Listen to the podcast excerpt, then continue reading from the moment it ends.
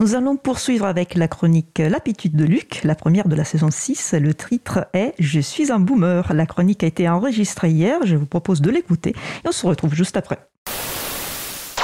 J'ai 50 ans depuis quelques mois, mais ce n'est que récemment que j'ai réalisé que je suis né à la toute fin du baby boom.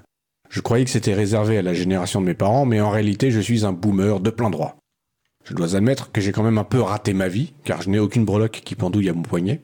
J'ai du mal à endosser soudainement ce costume de boomer, j'ai l'impression d'avoir des lacunes à combler. Peut-être qu'en réalité je n'ai pas besoin de tout ça et que j'ai déjà eu droit à un hockey boomer dans mon dos, mais à mon âge, si mes oreilles sifflent, je ne sais pas si c'est à cause du mal qu'on dit de moi, ou juste de mes acouphènes. Quoi de mieux que la bagnole pour rattraper mon retard? La bagnole, c'est un truc de vieux, seuls en achètent des neuves, allégoriquement notre société est un boomer blasé dans un gros SUV qui fonce dans le mur.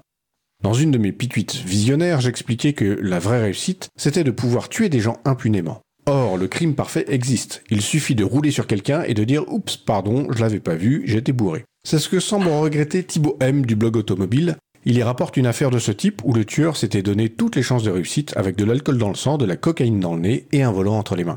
Il s'en est sorti avec deux ans de sursis.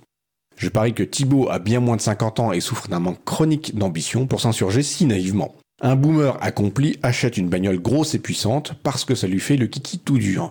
Il prend un excès de confiance et se crache plus souvent que s'il avait eu une petite voiture. S'il a coché la case SUV ou même mieux pick-up américain, il optimise son kill ratio sur les piétons en les heurtant à la tête et au thorax au lieu de leur casser médiocrement les genoux. Mais il y a une exception. Tesla arrive à convaincre des non-boomers de casser leur tirelire.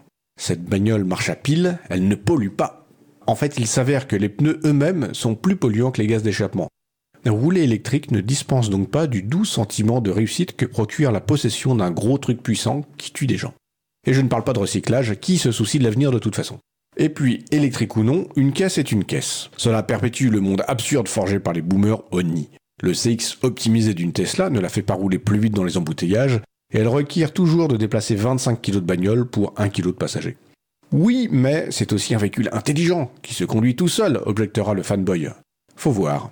Tesla a fait exploser le prix du service, viré 200 personnes dans ses équipes spécialisées, et à l'État de Californie qui lui agite des menaces légales sous le nez, au titre que autopilote est un nom trompeur qui amènerait les conducteurs à toutes les imprudences. Elle est où la différence avec le boomer qui se croit invulnérable dans son SUV Je ne la vois pas. Les fanboys objecteront à nouveau que Tesla c'est du pur génie sur pneus, la digitalisation de l'automobile. Ils auront raison, et c'est bien ça qui prouve que les boomers sont toujours à la pointe. Ainsi, Mario Zelaya, un Canadien excédé par sa Tesla, affirme qu'il est sommé de claquer 26 000 dollars pour changer ses batteries qui fuient. En attendant, il est kickban de sa propre voiture. Pour la refourguer, il a dû refaire sa carte grise. Il ne l'a pourtant pas perdue, elle est juste enfermée dans sa bagnole. J'ai également découvert Deus Ex Silicium, un YouTuber interviewé sur la chaîne Underscore. Cet ingénieur démonte les équipements électroniques pour les étudier et dénonce souvent des arnaques. Il y explique en rigolant avoir renoncé à examiner l'intérieur de sa clé de Tesla sous la menace de se faire punir par le constructeur. Sa voiture n'est pas tout à fait la sienne, mais ça n'a pas l'air de déclencher son talent de pourfendeur d'escroquerie. Et puis il n'y a pas que Tesla, BMW en prend la graine puisque la marque propose désormais l'option siège chauffant sous forme de location. Je pense que la prochaine étape sera de se faire séquestrer dans sa voiture, ligoter avec la ceinture de sécurité, forcer à regarder 15 minutes d'équilibration de Musk pour pouvoir démarrer ou quitter le véhicule. Et dans l'hypothèse où on n'aurait pas payé son abonnement, le siège robotisé nous prélèvera un rein pour le détenir en otage dans un bac relié à la clim jusqu'au moment où un esclave d'Amazon viendra la prendre en livraison pour la revendre sur le marché de l'occasion.